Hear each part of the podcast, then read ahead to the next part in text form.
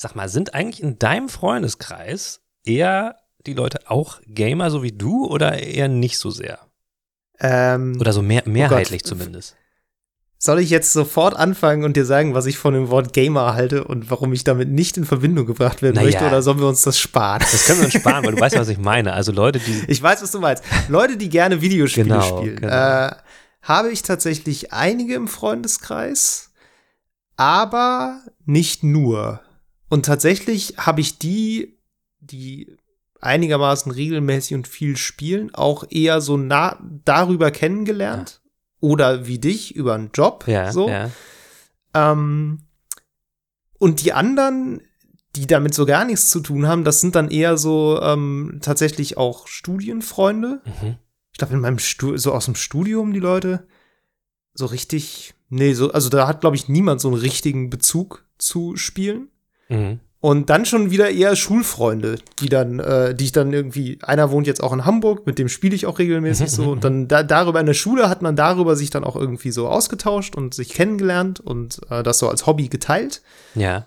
Und äh, das ist dann irgendwie jetzt auch als Erwachsener so ein bisschen so geblieben. Oder dadurch, dass man halt viel online spielt, das ist jetzt in Pandemie ja auch noch mal Ja, ja. mehr geworden, dass man sich da wieder so zusammengefunden hat, so ein bisschen, das ist eigentlich ganz lustig. ähm, genau, da, ja, darüber dann auch schon wieder so. Also es ist so, es ist sehr gemischt, aber es gibt, ich würde sagen, wenig Overlap. Also ich, ich habe jetzt, glaube ich, gerade keine Leute, die so ab und zu so ein bisschen spielen und ansonsten Mhm. nichts damit zu tun haben oder so. Das sind schon wirklich welche, die das so dann wirklich auch als, als Hobby haben und mit denen man das vor allem darüber auch teilt. Und die anderen sind wirklich ein komplett anderer Also Freundeskreis. so ein dedizierte. Spielfreunde sozusagen. So ein bisschen, ja. Oder beziehungsweise Freunde, mit denen man das halt wirklich sehr als eigene Aktivität pflegt. Ja, okay. Ja. Ja, das äh, würde ich schon so sagen. Ist- Wie ist das denn bei ja, dir? ist, ich, würde, ich würde es als ähnlich beschreiben. Also ich ähm, muss sagen, so mit den bei den Freunden, die ich schon seit sehr langer Zeit kenne, da bin ich immer so ein bisschen der Exot gewesen, weil Mhm. ich mich für Videospiele intensiver interessiere, als einmal nur mal irgendwie kurz FIFA anmachen. Und das hat sich dann später auch ähnlich fortgesetzt. Also, äh, ne, na klar, durch den Job ist man eher mit Gleichgesinnten in, Verbe- äh, in Berührung gekommen. Aber ja, also ich, ich finde es interessant, dass, dass es irgendwie, man sagt ja immer, Gaming ist mehr so in, in, in der Mitte der Gesellschaft angekommen. In meinem unmittelbaren Umf- Umfeld empfinde ich das nicht so. ja, Und darüber wollte ich heute mal so ein bisschen mit dir sprechen. So im Sinne von, wie sehen vor allen Dingen Leute, die nicht dazu gehören, Leute wie uns an? Also im Sinne, also nicht, Ja. nicht jetzt äußerlich natürlich, aber eher so, wie, wie sehen Leute, die nicht unbedingt mit Videospielen zu tun haben, das Hobby Videospiele? Genau, und wenn sie damit Oder, konfrontiert ja. werden, was, was verbinden sie da oft, ähm, keine Ahnung, mit, mit, mit Bilder mit oder so. Das finde ich interessant, Ja. vor allen Dingen natürlich auch, oder nicht vor allen Dingen, aber auch ähm, in meiner Eigenschaft als äh, Vater finde ich das auch interessant. Ähm, Wenn ich jetzt zum Beispiel andere Eltern treffe oder kennenlerne, da sind da teilweise schon ähm, interessante Reaktionen irgendwie bei rauskommen, wenn die Leute erfahren haben, dass ich mich für sowas wie Twitch oder Videospiele interessiere. Tun sich wahrscheinlich auch ideologische Gräben auf. Ja, vielleicht, aber ich glaube, meistens sind die Leute zu höflich, um da jetzt voll das Ding draus zu machen. ja. Aber ich finde es trotzdem Ja. interessant. Deswegen ähm, dachte ich mir, da können wir vielleicht mal so ein bisschen drüber quatschen, ähm, um Ja, zu gerne. sehen, äh, ja, wie sehen andere uns vielleicht so. Äh, als totale Nerds sind wir so, sind wir genau die, die man so in The Big Bang Theory schon mal gesehen Gott. hat? Für die, Gott, also bitte, in, Miro. in deren Augen, meine ich, in deren Augen, so, weißt du? Ja, okay. oder, oder ist das doch wieder was ganz anderes mittlerweile? Genau, das äh, soll heute so ein Okay. bisschen unser Thema sein. Das kriegen wir hin. Sehr gut. Aber lass uns doch vorher, Meru, drüber reden, was wir so gespielt haben. Und ähm, ich meine, du hast schon so ein bisschen angeteasert, äh, deshalb ähm, würde ich sagen, fang du doch einfach mal an. Ja, also ich habe das eben im Vorgespräch schon kurz erzählt. Ich habe diese Woche, ich bin immer noch im neuen Job neu angekommen und ähm, da wirst du vielleicht auch gleich was zu sagen und habe da viel Input tagsüber so und ähm, gar nicht so richtig viel Zeit gehabt zu spielen. Ich habe jetzt mit ein bisschen mit euch zusammen, mit, mit meinen Spielerfreunden, um das nochmal aufzugreifen, äh, etwas Walheim gespielt und ich habe ja auch letztens schon erzählt, dass ich Mass Effect Andromeda angefangen habe zu spielen. Das ähm, spiele ich auch noch ein bisschen weiter gerade ähm, und auch Outriders haben wir auch ein bisschen zusammen nochmal gespielt, aber Mhm. darüber hinaus bin ich immer, weil ich so fertig war, habe ich immer die Games angemacht, bin dann ungefähr nach Viertelstunde, 20 Minuten max eingeknackt beim Spielen. dann habe ich mich ich immer noch mal so das immer so lustig vor, wie du vor deinem Ja. Computer sitzt und einfach so im Kopf auf die Tastatur fällst. Wahrscheinlich Nein, ist es nicht so. Das ist nicht so. Vor allen Dingen Mass Effect Andromeda spiele ich ja über xCloud. Das heißt, äh, da habe ich dann irgendwie Ah, äh, iPad auf dem Schoß oder so und den Controller in der Hand. und Dann, ja, Das ist auch eigentlich zu gemütlich, um das zu spielen. Ist es das auch. ist schon gefährlich. Und dazu- Man muss ein bisschen ungemütlich sitzen. dazu kommt aber auch noch, dass Mass Effect Andromeda immer noch halt krasse Ladezeiten hat. oh Gott, ja, okay. Und ähm, ja, das äh, ist dem nicht zuträglich, wollte ich, äh, würde ich mal so sagen. Deswegen äh, bin ich öfters eingeknackt und ähm, ich meine, ich bin dafür bekannt, ich habe das schon mal erzählt, dass ich dafür bekannt bin, ähm, Freunde bei diversen ähm, kompetitiven Multiplayer-Games, also Couch-Koop, nicht Koop, sondern auf der Couch, ähm, besiegt zu haben, obwohl ich immer eingeschlafen bin. Ähm, ja. vor allen Dingen bei äh, Tiger Woods PGA Tour Golf habe ich äh, einen ganz, ganz, ganz fiesen Ruf, weil ich immer anfange, wie wild zu schnarchen und alle anderen von ihrem äh, Schlag äh, ablenke. Und dann, wenn ich wie aufgeweckt werde, weil ich dran bin, mache ich das Ding rein. Und äh, Es ist eigentlich, es ist eine Schande, dass das alles passiert ist, bevor sowas wie TikTok da war. Das wäre irgendwie, du wärst der absolute Hit gewesen. das ist auf jeden Fall eine Art Superheldenfähigkeit, für die ich heute noch bekannt bin in meinem Freundeskreis. Ja. Ja. Weil das übrigens das war was, das haben wir immer tatsächlich alle zusammengespielt. Ähm, Tiger Woods äh, PGA Tour Golf, super geil. Äh, nee, genau. Ähm, deswegen habe ich leider nicht allzu viel Neues zu berichten, was mir in Games aufgefallen ist, weil ich war einfach zu fertig diese Woche. Es tut mir fürchterlich leid. Das ist auch mal okay. Vielleicht hast du ja was zu erzählen in der Hinsicht. Ja, ähm, ich kann, du hast gerade schon mal angeteasert, ich kann das mal kurz vorschieben. Auch ich habe einen äh, neuen Job seit Anfang Mai. Happy, happy Und, Birthday. ähm, Äh, nicht jetzt, Birthday, äh, Congrats. sagen. Job Day.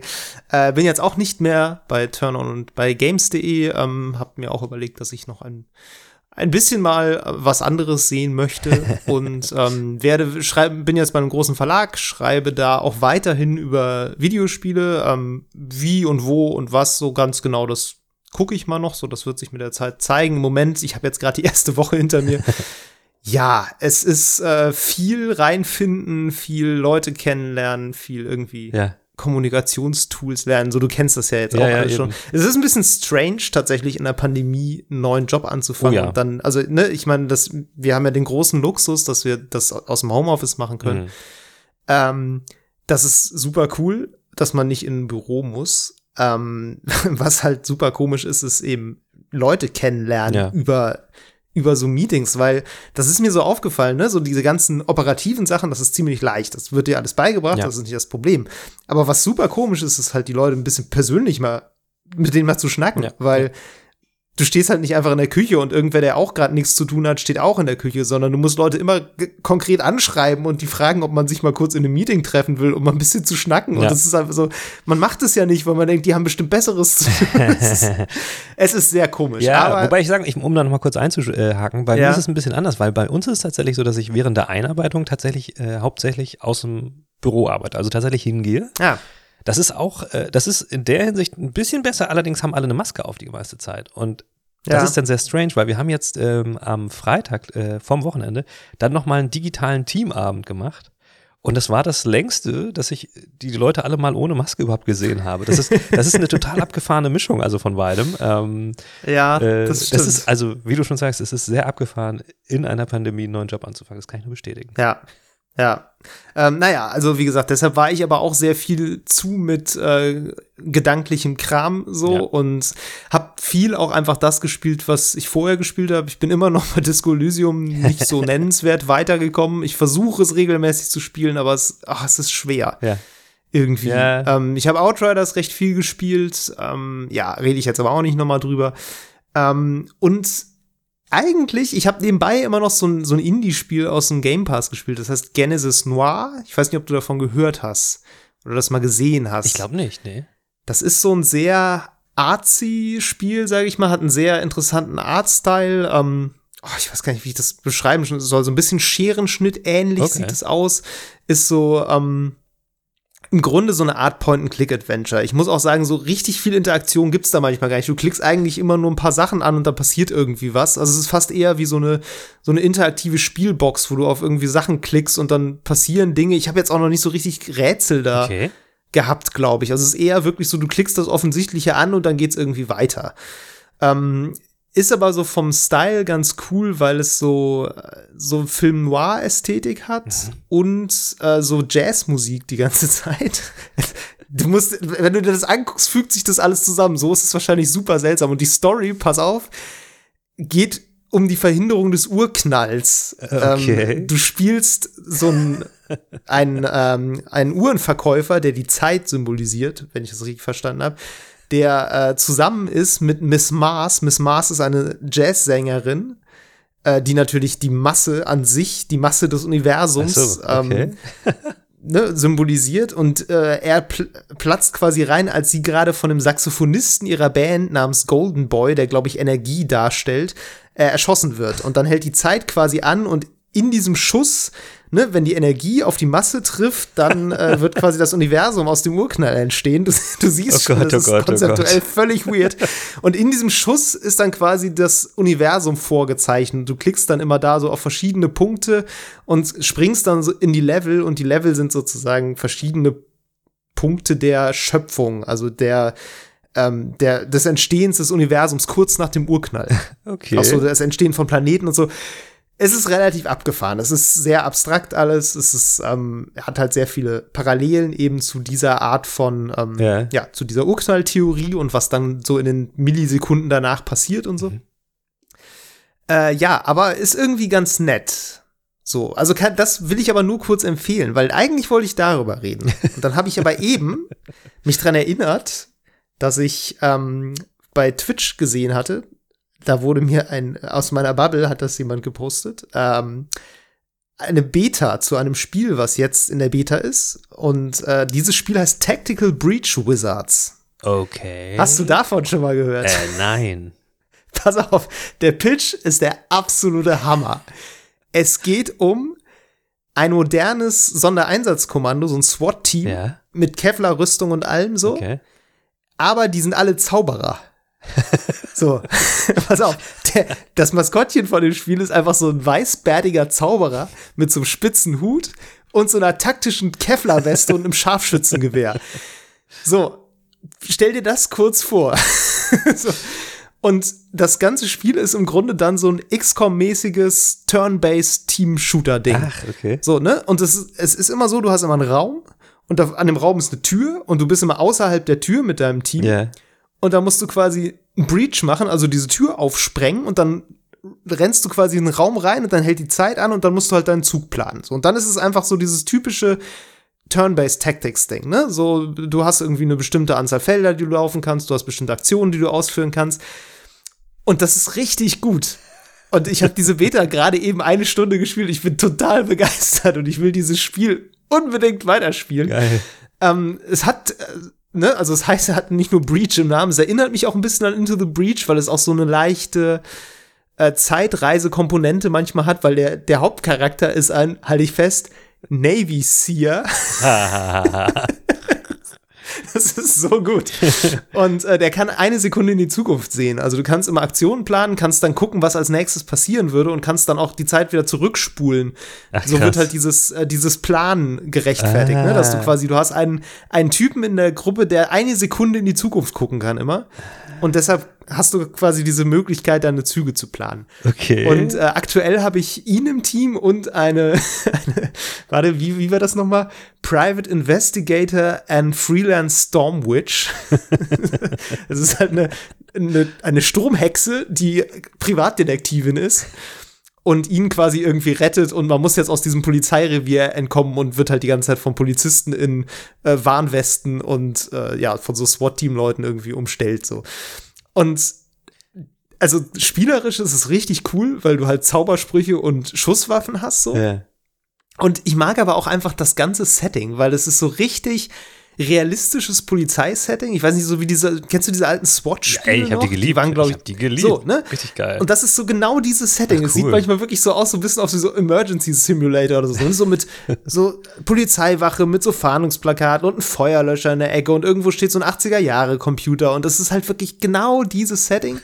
Und diese, diese Zauberer sehen auch so geil aus, weil das einerseits total realistisch ist, aber dann haben sie irgendwie so, er hat so, so eine Tasche um, da sind so Schriftrollen drin und hat so einen spitzen Hut und sie hat irgendwie noch so komische Tierknochen irgendwo rumhängen und auch so einen spitzen Hut, aber mit so einer ähm, hier so einer Schachmusterbordüre, wie so amerikanische Polizisten halt. Witzig. Und dieser Mix ist richtig gut und auch die Dialoge sind richtig gut geschrieben und auch wirklich witzig. Und da gibt's dann auch so einfach so schöne Situationen, wo sie mit so einem Polizeichef irgendwie redet und äh, sagt so, ja, ähm, da, da ist irgendein Einsatz schief gelaufen und er hat ihr irgendwie dann so einen Zauberer geschickt, der aber völlig überreagiert hat und da irgendwie sie den halben Balladen zusammengeschossen hat und dann ihr Auto mit einem, ähm, einem Stasis-Zauberspruch belegt hat und jetzt muss sie irgendwie da das bezahlen, dass dieser Zauberspruch aufgehoben wird. Also es ist wirklich so ein bisschen wie Polizei, aber alle Polizeiarbeit ist irgendwie mit Magie gemacht. Es gibt halt keine Wegfahrkrallen, sondern es gibt halt einen Stasis-Spruch, der auf dein Auto gelegt wird und da musst du zum Disenchanter laufen. Das ist geil. Um das irgendwie lösen zu lassen. So. Das Setting ist so fucking gut. Ja, das, äh, du hast mich auf jeden Fall überzeugt.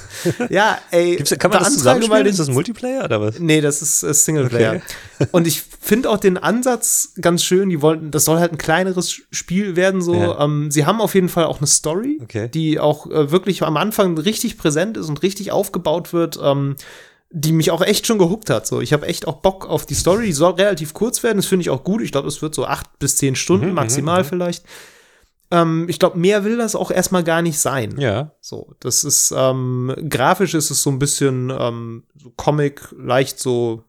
Ja, Cell-Shading ist, glaube ich, das falsche Wort. Ich glaube, ich sage regelmäßig in diesem Podcast, Cell-Shading ist das falsche Wort, weil ich keinen vernünftigen Begriff für so einen Artstyle mit geraden, einfarbigen Flächen haben. Ja, doch, hier, äh, wie heißt das dann nochmal? Ähm, na, äh, Dings hier, nicht Poly, äh, jetzt fällt's mir nicht ein. Was ist? Poly, Low Poly. Ja. Ja, aber dafür, ist es zu wenig 3D. Also es ist dann schon eher so, eher flach. Ach so. Guck's dir einfach mal an. Ja, also alle, auch unbedingt. alle, alle, die zuhören, ist, ähm, es ist wirklich, wirklich gut. Es ist wirklich ein gutes Taktikspiel, auch weil du auch unterschiedliche taktische Möglichkeiten hast. Du hast halt sowas, ähm, er hat zum Beispiel so ein Scharfschützengewehr, das macht einen bestimmten Schaden. Ähm, sie hat aber dann auch so, so Blitzzauber, die Leute wegschieben und du eigentlich bist du die ganze Zeit beschäftigt, Leute aus Fenstern zu werfen.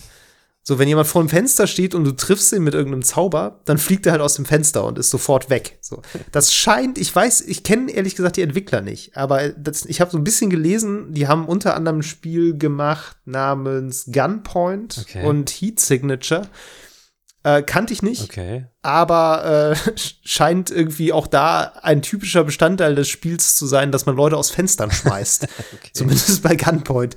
Ähm, ja, das macht man da dann eben auch. Und genau, du hast irgendwie dann Möglichkeiten, dein Mana auch aufzufüllen. Es gibt dann auch immer noch so optionale Ziele in jeder Mission, wo du dann gucken kannst, dass du irgendwie drei Leute in einem Zug aus dem Fenster schmeißt und sowas. Also es ist wirklich durchdacht. Da ist sogar ein Level-Editor jetzt bei Uch, in der Beta. Okay das ist wirklich wild. Und die tun immer so ein bisschen so, als wäre das irgendwie alles noch subject to change und als könne sich das alles noch ändern. Aber das Spiel wirkt irgendwie ganz schön rund. Wo bekomme ich das? Und bei Steam. Bei Steam. Tactical Breach Wizards. Tactical Breach Wizards bei Steam. Ja, das werde ich mir auf jeden ja. Fall angucken.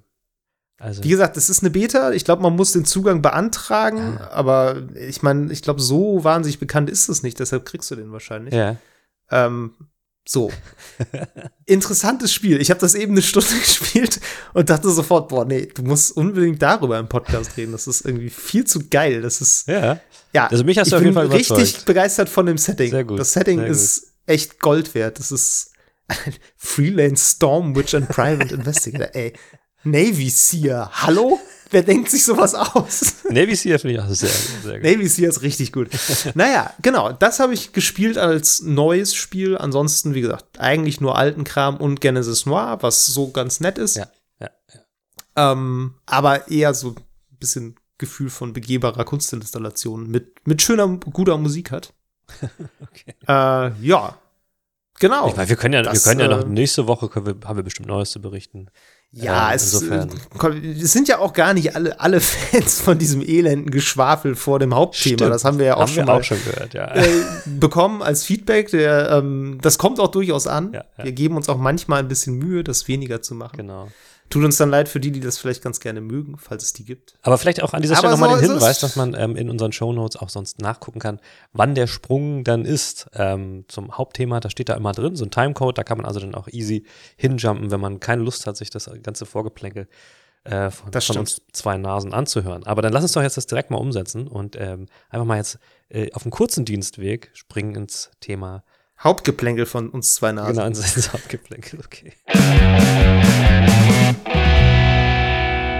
So, David, ich habe ja eben schon kurz erzählt, ähm, dass ich das Gefühl habe, dass viele Leute so ein Bild auch von Videospielern haben, so aus The Big Bang Theory und ähm, anderen Film- und Fernsehsendungen. Äh, hast du zufällig Mythic Quest gesehen? Die Serie auf Apple TV? Du bist ja kein Apple-User. Nee, leider ne? ja. Nee, ich bin kein Apple-User, ich habe das deshalb gar nicht. Ja, ähm, ja, ja. Das, das würde ich tatsächlich gerne noch sehen. Das soll wirklich gut sein. Ich habe auch schon gelesen, dass es sehr nah am Puls der Zeit sein soll, Ja. so was diese, diese Wahrnehmung ähm, angeht. Ich deshalb, das hätte mich tatsächlich in Vorbereitung auf diese Folge interessiert, aber leider habe Ja. ich es dann nicht gesehen. Aber du hast es Ich habe die erste Staffel gesehen, die zweite ist jetzt gestartet, die habe ich noch nicht, aus Zeitgründen noch nicht geguckt. So habe ich aber auch Bock drauf. Das ist tatsächlich ziemlich cool, weil diese ganze, ich meine, das ist natürlich, da geht es ja um Game-Entwickler, ne? Nicht so sehr um Ja. Spieler an sich, wobei die auch, auch oft vorkommen.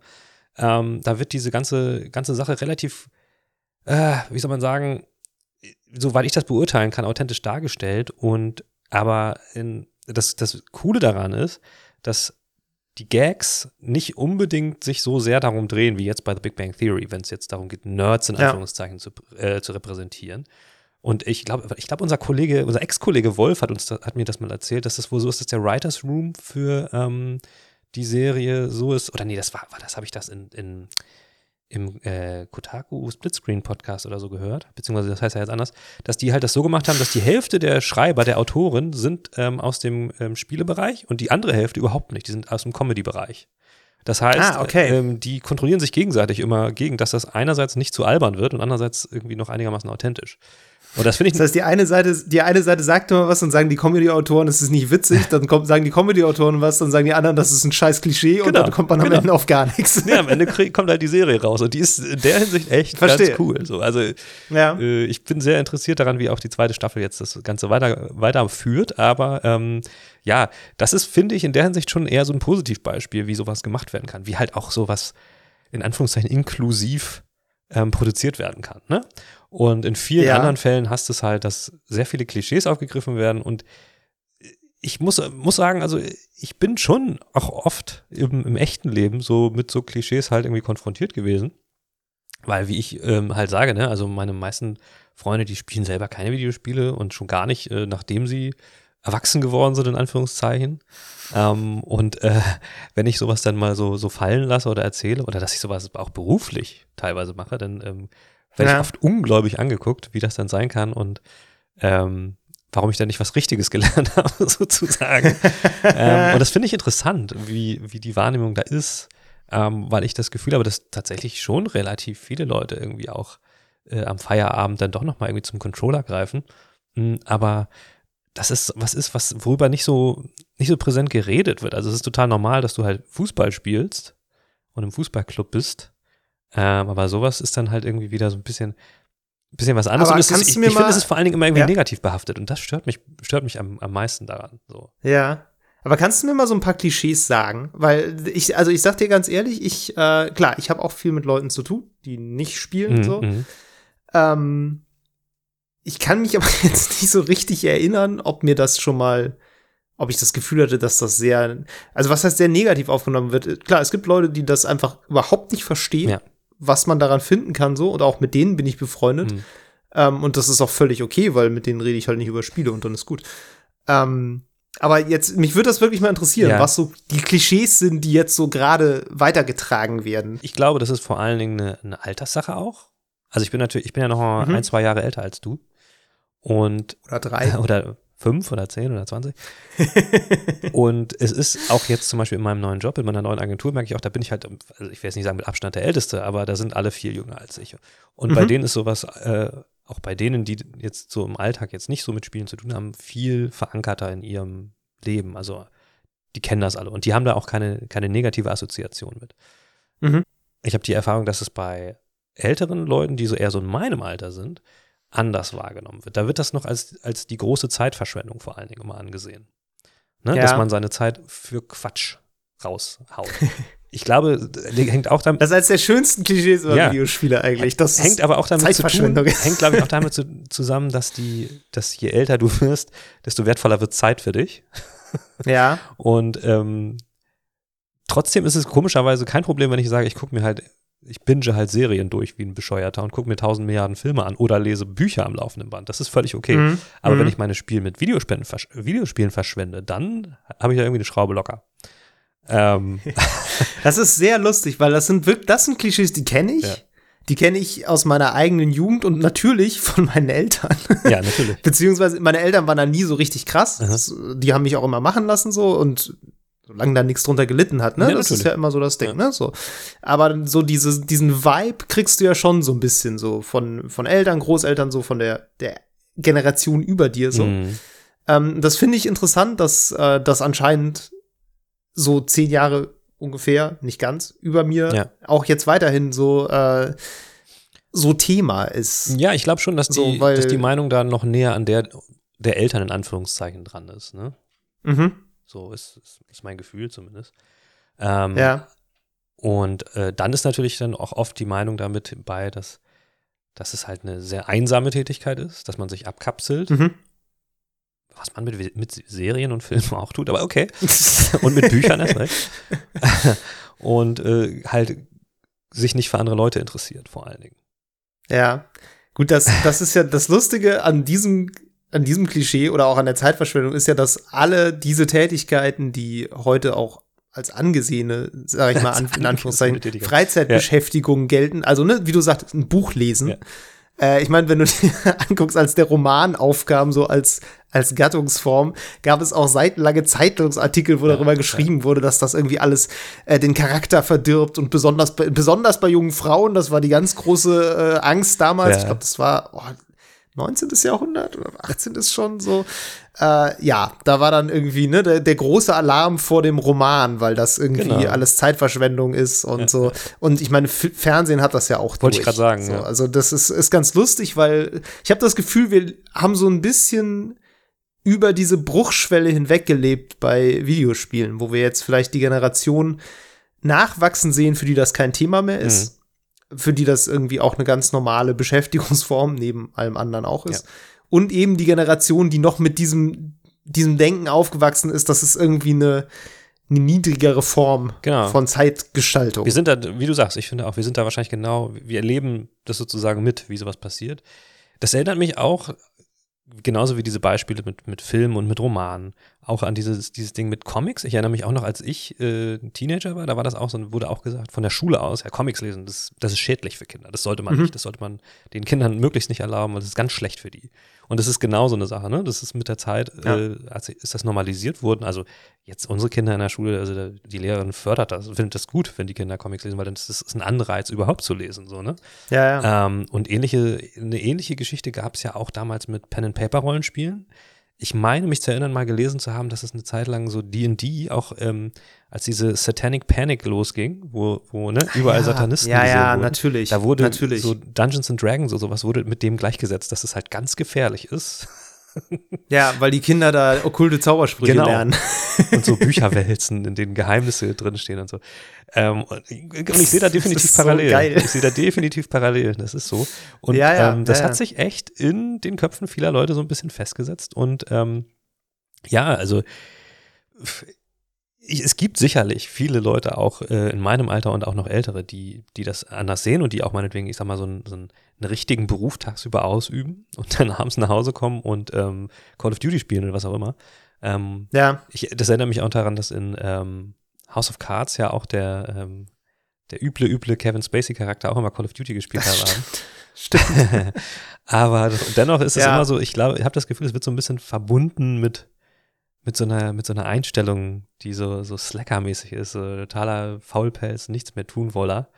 Ähm, Ja. und Ich finde aber spannend, ich glaube, dass da Leute auch in diese Falle tappen, in die ja auch äh, gestandene Videospielfans regelmäßig tappen, nämlich so eine Unterscheidung zu treffen zwischen was sind jetzt richtige Spiele ja. und ähm, was nicht. Mm, mm, Weil ich glaube, wenn du anfängst, die Spieldefinition mal ein bisschen zu erweitern, mm. ähm, vielleicht mal weg von Call of Duty, Ja. so allein, nimm allein vielleicht die Nintendo Switch dazu mm. und nimm dann vielleicht sogar noch Mobile-Spiele dazu. Ja. Und wenn du ganz gewagt bist, nimmst du irgendwie Solitär auf dem Windows-Rechner mit rein, was vorinstalliert ist. Und dann hast du eigentlich eine Gesellschaft, in der, ey, keine Ahnung, mit 75 Prozent der Leute regelmäßig spielen. Ja, das ist so, tatsächlich. Ja. So, und das ist halt das Interessante, ne, dass diese, diese Trennung, glaube ich, im Kopf von Leuten, auch die außerhalb des Ganzen sind, trotzdem aufgemacht werden. Die, die sagen halt, sie sind keine Videospieler, ja. weil sie sich auch nicht damit identifizieren. Ja. Du machst ja auch nicht unbedingt diese, das zum Teil deiner Identität. Nee. Aber das heißt nicht, dass die nicht auch spielen. Mhm. Dass sie nicht auch irgendwie sich nach Feierabend hinsetzen und solitär spielen. Ja, oder im Bus, dass die oder nicht im Bus auf dem Candy Handy Crush spielen. So, ja. ja, oder, oder irgendein Strategiespiel. Es gibt ja hunderte Strategiespiele für irgendwie auf dem ähm, auf dem Smartphone, die du spielst. Die auch nicht alle Oder schlecht auf dem Tablet. ja, natürlich nicht, ja. das ist ja eh klar. Also, genau. Solitär auf dem PC ist auch nicht schlecht. Das hält sich auch seit Jahrzehnten äh, ziemlich gut. ja, ja, eben. Unkaputtbares Spiel. Ja. Ähm, ja, so, äh, das ist irgendwie ganz spannend, dass da, glaube ich, dann auch noch mal diese Trennung besteht zwischen, wenn du das spielst, dann bist du so in Anführungszeichen Gamer ja. und damit, da hängt halt so eine riesige Bagage ja von Klischees auch dran. Das ist übrigens auch einer der Gründe, da will ich, wie gesagt, ich will da gar nicht groß drauf eingehen, diese Folge, aber einer der Gründe, warum ich dieses Wort eigentlich ablehne, ist halt auch diese ganze Fremdzuschreibung, die da dran hängt, mhm. mit der ich eigentlich nichts zu tun haben will, ja. weil, ähm, und ich glaube, die meisten Leute, die Spiele spielen, treffen diese Definition von dem, was von außen als Gamer in Anführungszeichen bezeichnet wird, äh, relativ wenig. Auf jeden Fall, so. auf jeden Fall. Und da hängt es, glaube ich, dann wirklich auch so ein bisschen an Klischees, die wahrscheinlich durch sowas wie Big Bang Theory jetzt auch nicht besser geworden sind. Mhm. Ähm, Big Bang Theory ist ja eh so ein bisschen interessanter Zerspiegel, ne? Wenn du dir überlegst, ähm, dass Marvel-Filme mhm. so ungefähr das größte Entertainment-Franchise ja. dieser Welt ja. sind. Ähm, und Big Bang Theory sich ja auch großzügig darüber lustig macht, wie Leute dann irgendwie so über, auf diese Marvel-Sachen abgehen. Ja. Also, wenn die alle so wären wie in der Serie dargestellt, ich weiß nicht, also irgendwer muss ja in diese Filme gehen und das müssen ja ganz normale Leute sein. Also da, klar, da kann ja. ja. nur der Schluss übrig bleiben, dass offenbar Leute, die sich dafür interessieren, auch ganz normale Leute sind ja. und keine völlig größtenteils keine völlig durchgeräten Heinis wie in dieser Serie. Natürlich, aber das ist, ne, wie du sagst, dieses, dieses Zerrbild, was existiert und ja. was auch ähm, immer so ein bisschen belustigend auf, auf solche Leute in Anführungszeichen runterschaut. Ähm, das ist mir vor allen Dingen dann oder es ist uns allen vielleicht auch bewusst geworden, als das ist jetzt schon ein bisschen her, 2011, ähm, zur Gamescom ist dieser unsägliche RTL-Fernsehbericht ähm, rausgekommen, in dem alle Gäste, die auf der Gamescom rumliefen, als, ähm, keine Ahnung, äh, in die Leere starrende, nach Schweiß stinkende Leute in komischen, sackartigen Klamotten dargestellt wurden. Ähm, und ich meine, auf der Gamescom sind, keine Ahnung, 300.000 Leute. Und wer jetzt mal, wer jetzt öfters mal da war, der weiß, dass da ey, der Frauenanteil ist mittlerweile, keine Ahnung, das, ich will jetzt nicht sagen, sind die Hälfte der Leute sind Frauen, die da hingehen, aber es ist wirklich, das ist jeder. So, das ist halt wirklich, ja, ist halt wirklich nicht so. Sehr viele Leute. Und dementsprechend sind danach auch äh, sehr viele Leute sehr sauer auf RTL gewesen und die haben sich auch öffentlich entschuldigt danach für diesen Beitrag, der dann ja. der angeblich irgendwie auch so ein bisschen lustig sein sollte. War er nicht. das ist halt, ne, so ein Ding, das wird immer ganz gerne so in, in ich will jetzt nicht von den Medien sprechen, das finde ich irgendwie halt auch falsch, aber es wird halt gerne ja. aufgegriffen äh, als, als ein Klischee, was sich, was sich lustig verkaufen lässt und in Wirklichkeit gehören da viel mehr Leute in die Zielgruppe, als man es eigentlich ähm, sich vorstellen kann. Aber dennoch ist ja. es so, ich das, wie ich, wie ich sagte, ich mich immer so ein bisschen als Exot wahrgenommen habe, so auch in, mein, in meiner Peer Group. Ähm, ja ich fand das nicht immer schlimm, weil ich auch immer mich so ein bisschen als Early Adopter immer angesehen habe dabei. Also ich war halt der, der irgendwie schon die neue Spielkonsole gesehen hat und konnte dann auch ein bisschen was erzählen. Also weil die Leute sind ja nicht alle unbedingt abgeneigt, sind, fühlen sich halt nur nicht so deep drin oder sehen sich auch ja, nicht immer als ja. die, die jetzt, jetzt groß Geld dafür ausgeben würden. Dennoch äh, finden sie es interessant zu hören, was gibt es denn gerade so, was geht denn gerade so, was ist denn gerade möglich so. Und deswegen hat, mhm. hat mich das auch unter dem Aspekt oft nicht so gestört. Aber trotzdem ähm, habe ich bin ich auch öfters dann irgendwie an so an so Situationen gewesen, wo ich das Gefühl hatte, ich müsste mich dafür rechtfertigen, warum ich jetzt lieber ähm, nochmal irgendwie ein Game durchspiele, anstatt, weiß ich jetzt auch nicht, in den Club zu gehen und zu Game saufen. of Thrones. Oder so. weißt du? Äh, ja. Das find, fand ich immer interessant und ähm, ja, also in der Elternrolle ist es halt auch so, ich, ich sehe das oft jetzt eigentlich eher so ein bisschen als Vorteil, weil ich gewisse Sachen meine besser einschätzen zu können. Ja. Als andere Eltern, die sich halt mit diesen Sachen konfrontiert sehen und nicht so genau wissen, erstens, wie sie reagieren sollen und zweitens auch gar nicht, was, um was handelt es sich da eigentlich, was die Kinder möchten. Ne? Ja. Ähm, insofern ist es vielleicht auch, auch dann irgendwie ein, ein Vorteil und ich habe auch, auch oft schon das gehabt, dass ich anderen Eltern so ein paar Tipps geben konnte. ja, ja, total. Also das ist ja das, das Ding, dadurch, dass also wir können uns ja schon darauf einigen, dass Videospiele sehr stark in die Gesellschaft reingewachsen sind in den letzten Auf Jahren. jeden Fall, Einfach, ja. ne, wie, wie, wie wir gerade meinten, wir haben diesen Bruch quasi ein bisschen überlebt, Mhm. wo äh, das von einer so etwas kritisch beäugten Freizeitbeschäftigung hin zu einer Freizeitbeschäftigung geworden ist, die eigentlich fast alle Leute ausüben, in mehr oder weniger starkem Mhm, Ausmaß und mhm. mit wer- mehr oder weniger starker Selbstidentifizierung damit. Ähm, aber dennoch, sie üben das aus und es ist ein ziemlich normaler Teil der Medienwelt auch geworden. Ja. Und du hast ja als Elternteil heute auch keine Chance, du musst dich damit auseinandersetzen, Ja. weil deine Kinder werden so oder so, ob du das willst oder nicht, Ja. damit zu tun bekommen. Ja, das ist Du kannst das nicht mehr verhindern. Und das ist so wie verhindern wollen, dass die ein Buch in die Hand kriegen. Das kannst du vergessen. So.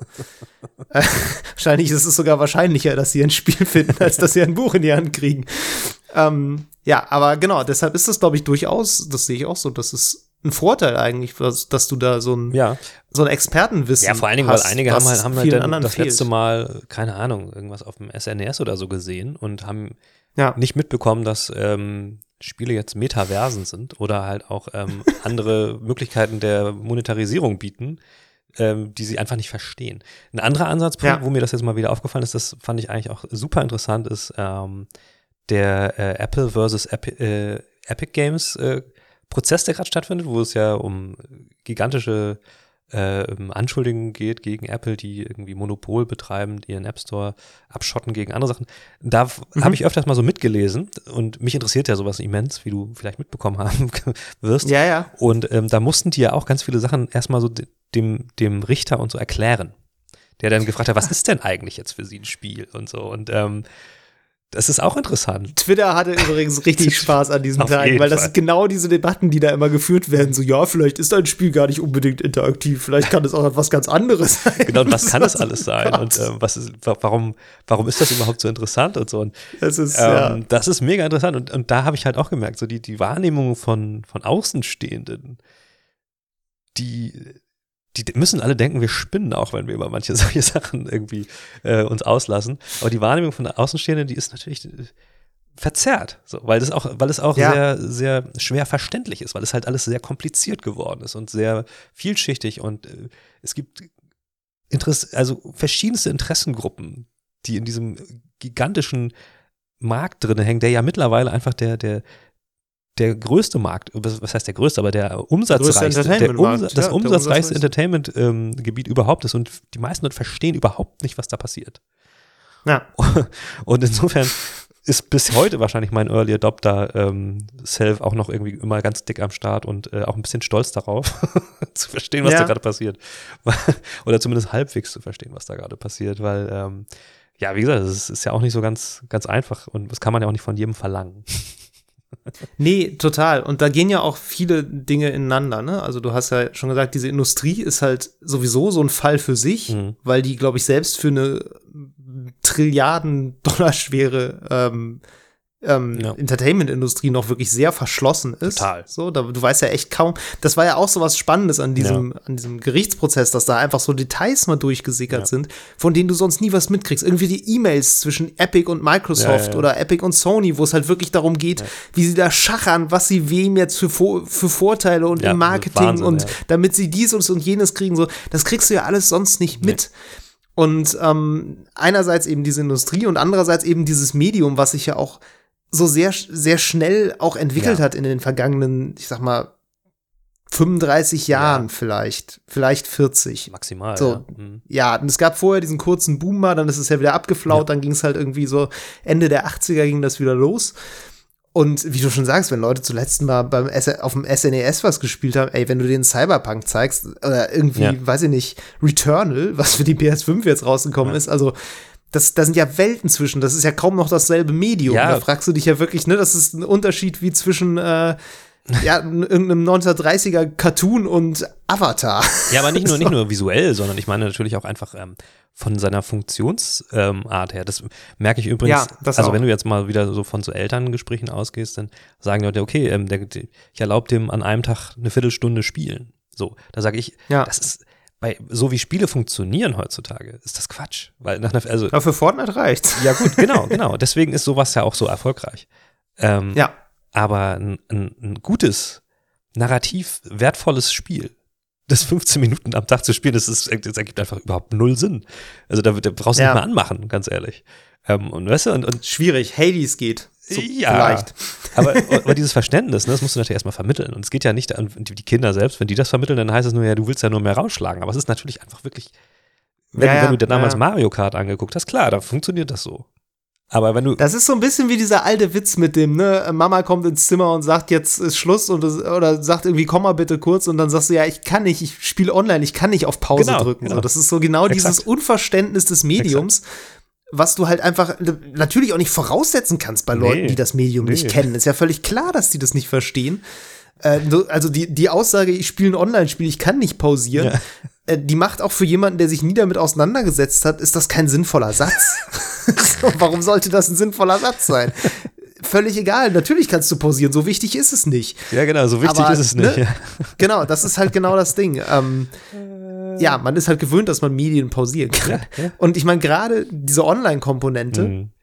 die, ähm, die ist, glaube ich, auch ein bisschen was, was so die Wahrnehmung der letzten Jahre dann vielleicht noch zusätzlich geprägt hat. Ja, würde ich auch Ähm, sagen. ich denke so ein bisschen an diese, diese Killerspieldebatte, vor der wir jetzt Gott sei Dank längere Zeit verschont Ja. geblieben sind, die ja immer mal wieder aufkam Das wird noch so wieder in den kommen, letzten. Das kommt bestimmt noch mal wieder so. Äh, allein schon, weil die Leute, die was zu entscheiden haben, ja auch einfach Ja. uralt sind Ja. im Vergleich. So, also äh, du müsstest ja wirklich dann jemanden in den entsprechenden Ministerien an der Stelle haben, der vielleicht damit aufgewachsen ist und da Mhm. weiß, wie die, wie die Forschungen dazu sind und das vielleicht auch selber erlebt hat. Ja. So. Ähm, aber klar, das kam immer mal wieder auf. Und das äh, hing aber natürlich nicht nur damit zusammen, dass du da auf menschenähnliche Wesen schießt. ja. Das, das gab's auch. Also Doom war ja auch zum Beispiel indiziert und so, ne? und Wolfenstein, diese ganzen Sachen so, das teilweise ist es auch immer noch. Ähm, aber es ging ja vor allem auch darum, dass du auf andere Menschen quasi stellvertretend schießt, weil du ja online, zum Beispiel Counter-Strike war ja ein ganz großes Genau, Thema ja. damals, so als das äh, kam und da, da wurde ja richtig hart wirklich drüber debattiert und so. Ähm, und du siehst das ja auch immer noch, wenn es zum Beispiel darum geht, ob E-Sport jetzt olympisch wird, da kommt diese Gewaltkomponente auch wieder rein, ne? wo dann gesagt wird, Sportsimulationen vielleicht, Ja. aber sowas wie Counter-Strike oder meinetwegen League of Legends, irgendwas, wo Leute sterben, in Anführungszeichen, und wenn es nur auf dem Bildschirm ist, äh, das halt nicht. So, das ist so ein bisschen, als würdest du Krimis nicht für Buchpreise zulassen, finde ich. Also es ist ein bisschen, Ja, ne, genau, es ist genau. etwas strange, aber diese interaktive Komponente führt natürlich dazu, dass da so eine Unmittelbarkeit mit drin ist. Naja, gut. Das ist ein ich meine, Punkt. Tontauben ja? schießen mit Schrotflinten ist auch olympisch übrigens. Aber gut, lassen wir das. Ja, man müsste eigentlich so, ich habe schon mal überlegt, man müsste so ein, so ein League of Legends Klon machen, wo du den, der so, So komplett Reskin. steril Ja. ist. Genau, der ist komplett steril ist. Und dann ist mir aufgefallen, dass League of Legends, kurzer Exkurs, eigentlich Curling ist. Weil dein Held ist der Besen und diese komischen Creeps, die da zur Basis laufen, das ist quasi dieses, dieses Ding, was der Ja. Curl, ich weiß nicht, wie das heißt. Und letztlich fegst du einfach die Hindernisse auf Seite, damit diese Creeps durchlaufen Boah. können. Eigentlich ist League of Legends nur schöneres Curling. geil, ja, so, stimmt. die Mega-Erkenntnisse sind in den Exkursen. Das ist das Wichtige bei diesem Podcast. Geil. nee, aber hatte ich mal überlegt, könnte man wirklich mal machen.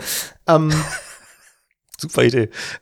jetzt habe ich auch noch meinen Faden verloren. Nein, Nein, aber- beim schönen Exkurs weiß ich nicht mehr, wo ich Aber, herkam. aber ich, äh, ich will da, ich kann da anknüpfen, weil ähm, wo du das auch ganz schön merkst, ist, warum wird die Videospielindustrie in Deutschland nicht gefördert?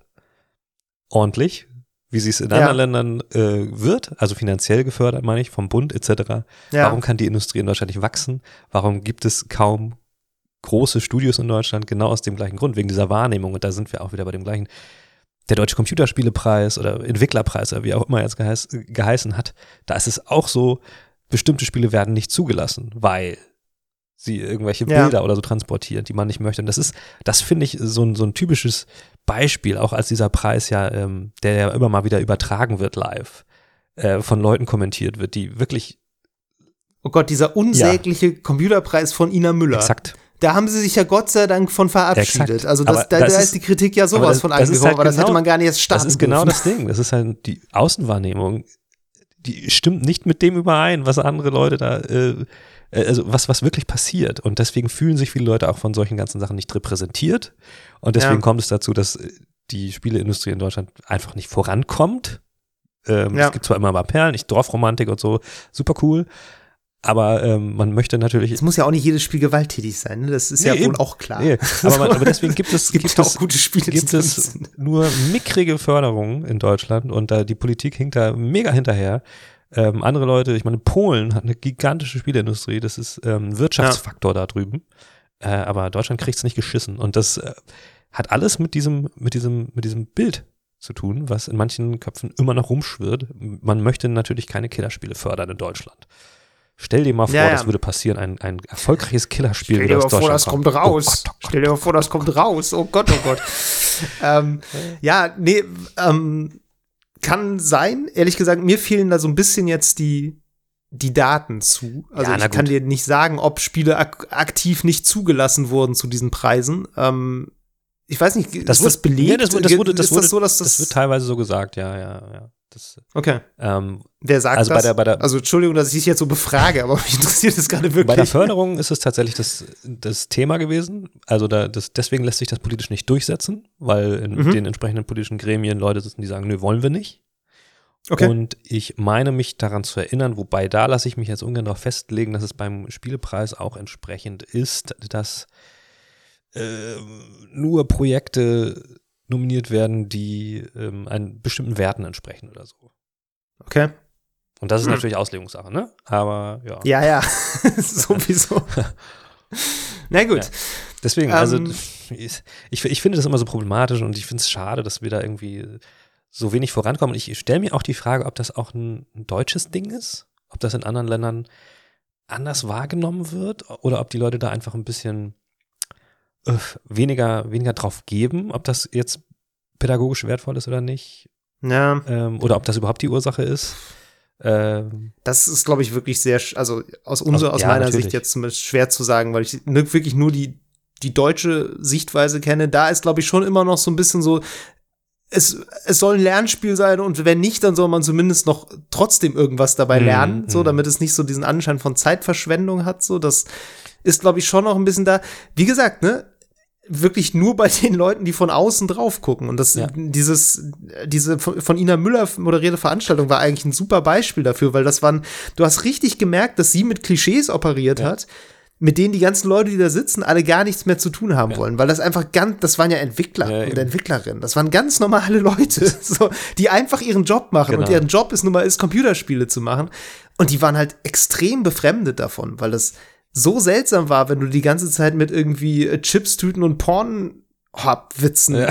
da bombardiert Oh Gott, wirst und so das Gefühl hast, du wirst da in so eine komische Rolle reingedrängt, in der du vielleicht nie warst und selbst wenn, dann ist es irgendwie lange her ja, ja, klar, klar. und die ganze Szene ist da irgendwie komplett schon raus. Ja. Und, ja, aber ich, es ich denke aber schon, dass, dass in anderen Ländern habe ich immer das zumindest das Gefühl, ich meine, wir, wir scannen das ja auch, dass die Berichterstattung in Anführungszeichen erwachsener ist über Videospiele als in Deutschland. Ich habe immer noch das Gefühl, dass so, so deutsche Spielemagazine oft so ein bisschen immer noch so die, die Geek-Dinger sind, die man sich irgendwie in einer dunklen Ecke im Zeitschrift, Zeitschriftenladen irgendwie holen würde, wenn sie noch im Print wären, so weißt du? Und ja. dieses ganze Gefühl, ich meine, guck dir an, was, was Jeff Keighley mit den Game Awards, ich meine, das kannst du nicht mit Nina Ja, Müller und dem. Deutschen Spielepreis Nein. vergleichen. Da liegen Welten dazwischen. Nee, das stimmt.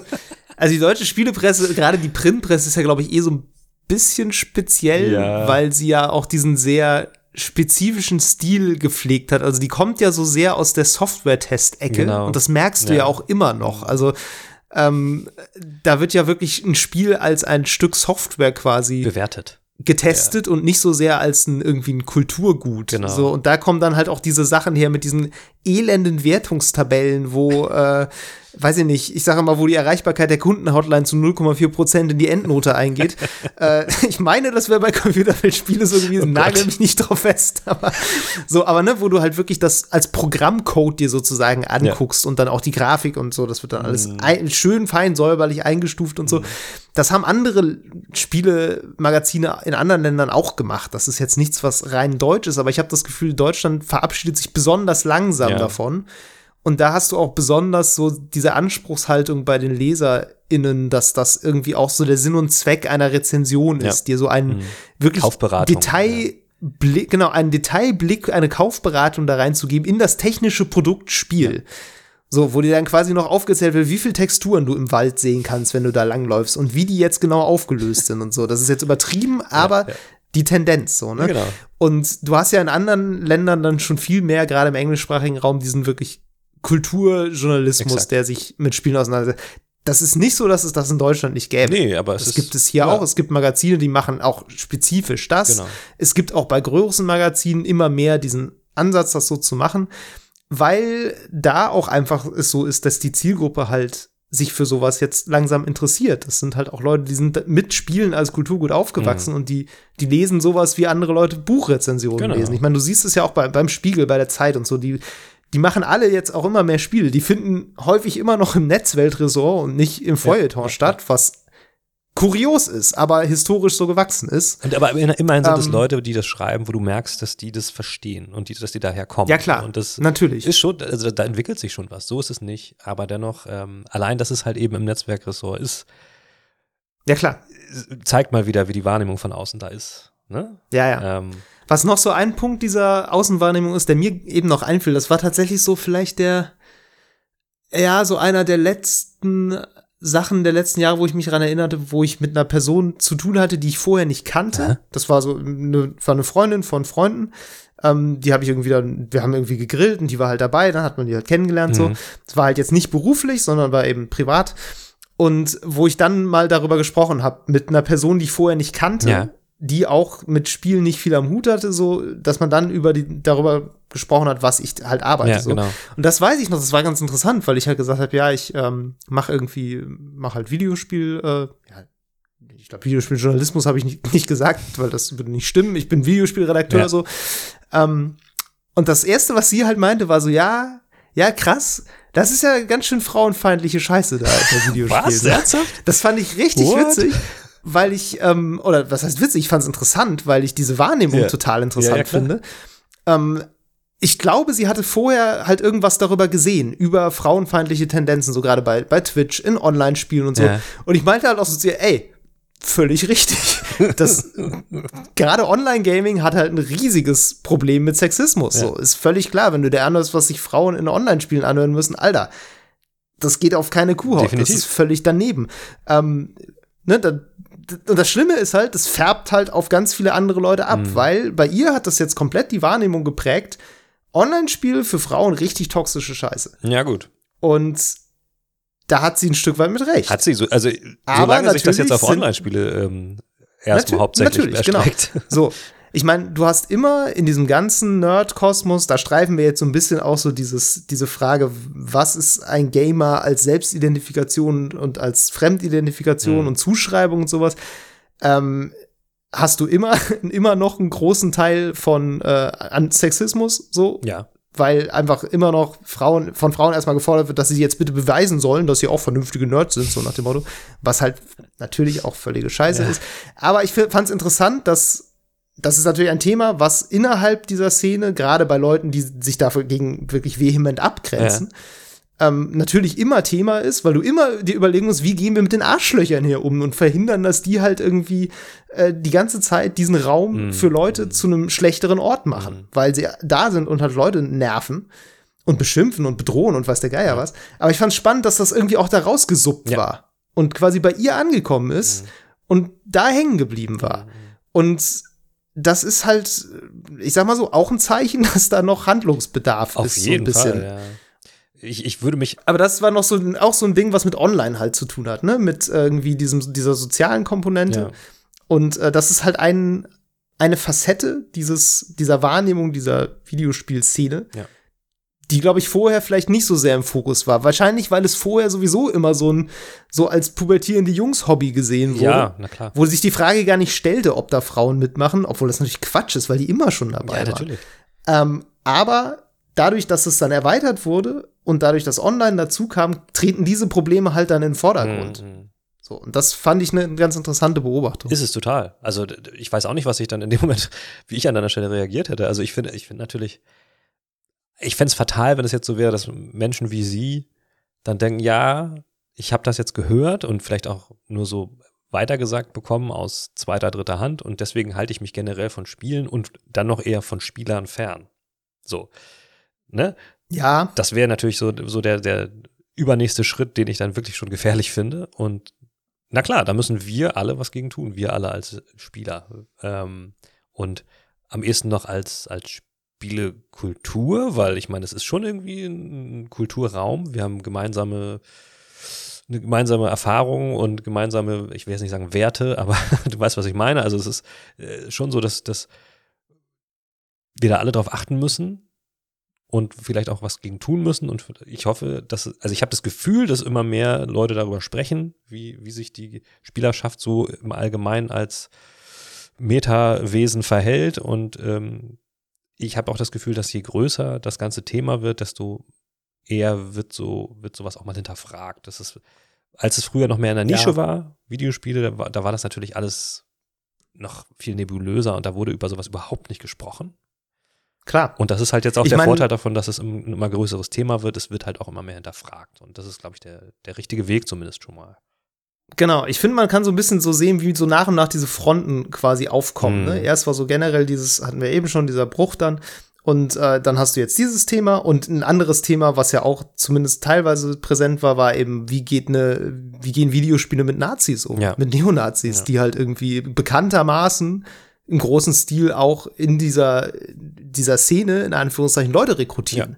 So, und dieser ganze, äh, das geht ja dann bis in diesen komischen 4chan-Internet-Humor rein, Ja, wo so mit irgendwie Ironie halt auch ganz hart gearbeitet wird, so dass das da hast du ja dann diese Szene, der sich dann auch wieder nicht alle Leute natürlich zuordnen, aber ein paar sind da eben dann doch unterwegs. Und da muss man sich dann ja auch die Frage stellen, wie gehst du damit um, dass da irgendwie Neonazis deinen 14-jährigen Sohn anschnacken? ja, genau. online und dem irgendwie in den Kopf setzen, der Feminismus zerstört sein Leben. So, Mhm. das sind halt so äh, so Fragen, mit denen musst du natürlich auch irgendwie umgehen lernen als Medium, was eben sehr groß ist, weil sonst musst du irgendwann damit leben, dass du damit ständig in Verbindung gebracht Ja, wirst. und das ist genau. natürlich auch sehr schwierig und da muss halt auch irgendwie eine, ein vehementer Widerspruch halt eigentlich passieren. Ja. Ähm, das ist ja auch der Grund, warum, warum ja. viele Plattformen halt teilweise sehr, sehr, sehr restriktiv jetzt werden. Und viele Leute finden das ätzend Ja. und nervig, wenn, wenn irgendwelche Chats überwacht werden oder sonst irgendwas. Aber letztlich muss ich sagen, ist das gut es ist die einzige ist die Möglichkeit. einzige Möglichkeit und es ist im Gro Groben und Ganzen gut für uns alle als Spieler, um, um halt da, da irgendwie eine Grenze zu finden. Ich meine, man könnte natürlich jetzt sagen, ja, wie wäre das denn, wenn das ganze Internet so zensiert wäre? Das ist, ist noch ein bisschen was anderes, finde ich. Ähm, weil, Ja, weil Spiele haben, haben dann schon irgendwo auch eine bestimmte Funktion, eine kulturelle Funktion und ähm, die sollten wir auch irgendwie versuchen zu schützen. Ähm, ja.